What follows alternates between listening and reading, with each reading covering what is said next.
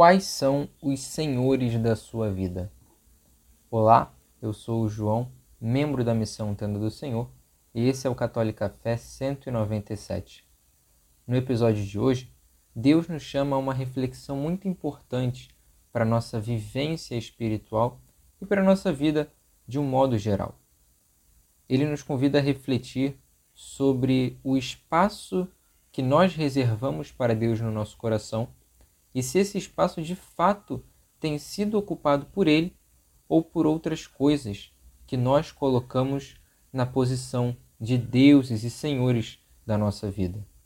No Evangelho de Mateus, lá no capítulo 24, no versículo 4, Deus vai dizer: Respondeu-lhe Jesus: Cuidai que ninguém vos seduza. Constantemente nós estamos diante de situações onde diversas pessoas, diversas atividades, coisas, de uma maneira geral, nos tentam, nos seduzem, tentam nos tirar da presença e da vontade do caminho de Deus.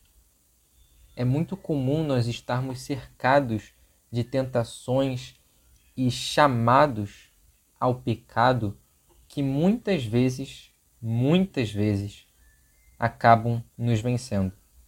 E Deus vem nos avisar justamente sobre isso, sobre o perigo da sedução, da tentação e de como essas coisas podem ser danosas para o nosso coração e para o nosso lado espiritual, para a nossa vida espiritual com Deus.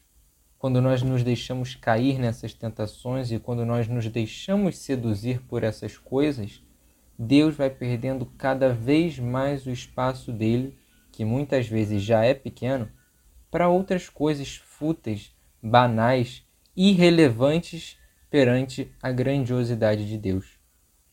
Então eu te convido a refletir especialmente essa semana sobre que espaço do seu coração Deus tem ocupado.